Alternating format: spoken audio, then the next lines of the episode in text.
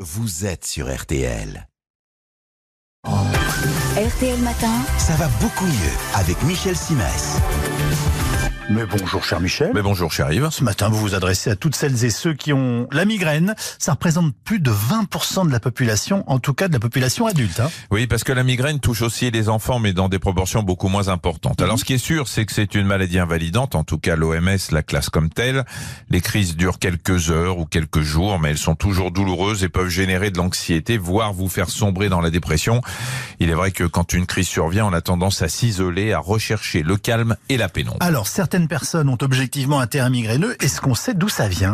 De l'ascendance. Ah oui.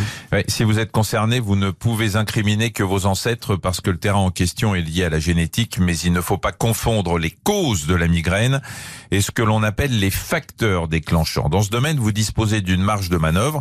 Certains comportements facilitent les crises, il suffit de savoir lesquels pour ne pas tenter le diable. Quels sont ces facteurs déclenchants? Bah, il y en a autant qu'il y a de migraineux, mais on peut quand même les classer par catégorie.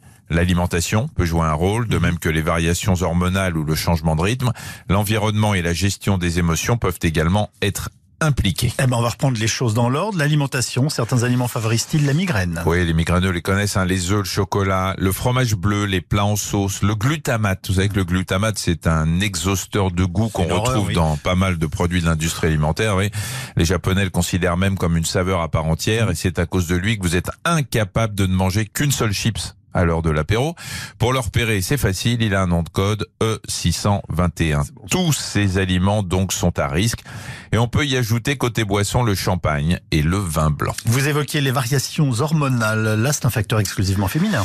Oui, la migraine touche plus volontiers les femmes que les hommes. Quand le facteur déclenchant est hormonal, il se manifeste en général juste avant ou juste après les règles. On parle alors de migraine cataméniale. L'avantage, c'est qu'elle cesse avec la ménopause et la fin des règles. Le mode de vie peut aussi influencer les choses. Si vous dormez peu, si vous ne dormez pas assez, si les horaires de vos repas changent, si le contenu de votre assiette se détériore parce que vous cédez au charme vénéneux de la malbouffe, vous pouvez favoriser le déclenchement de la migraine. Il en va de même pour le mode de vie.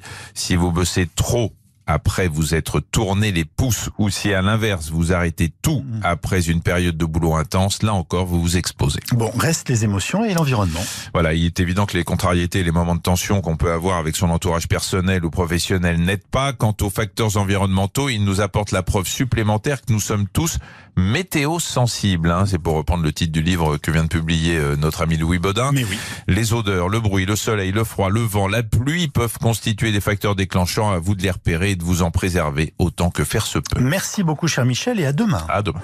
suivez RTL Matin en direct vidéo sur RTL.fr. Et à 8h22.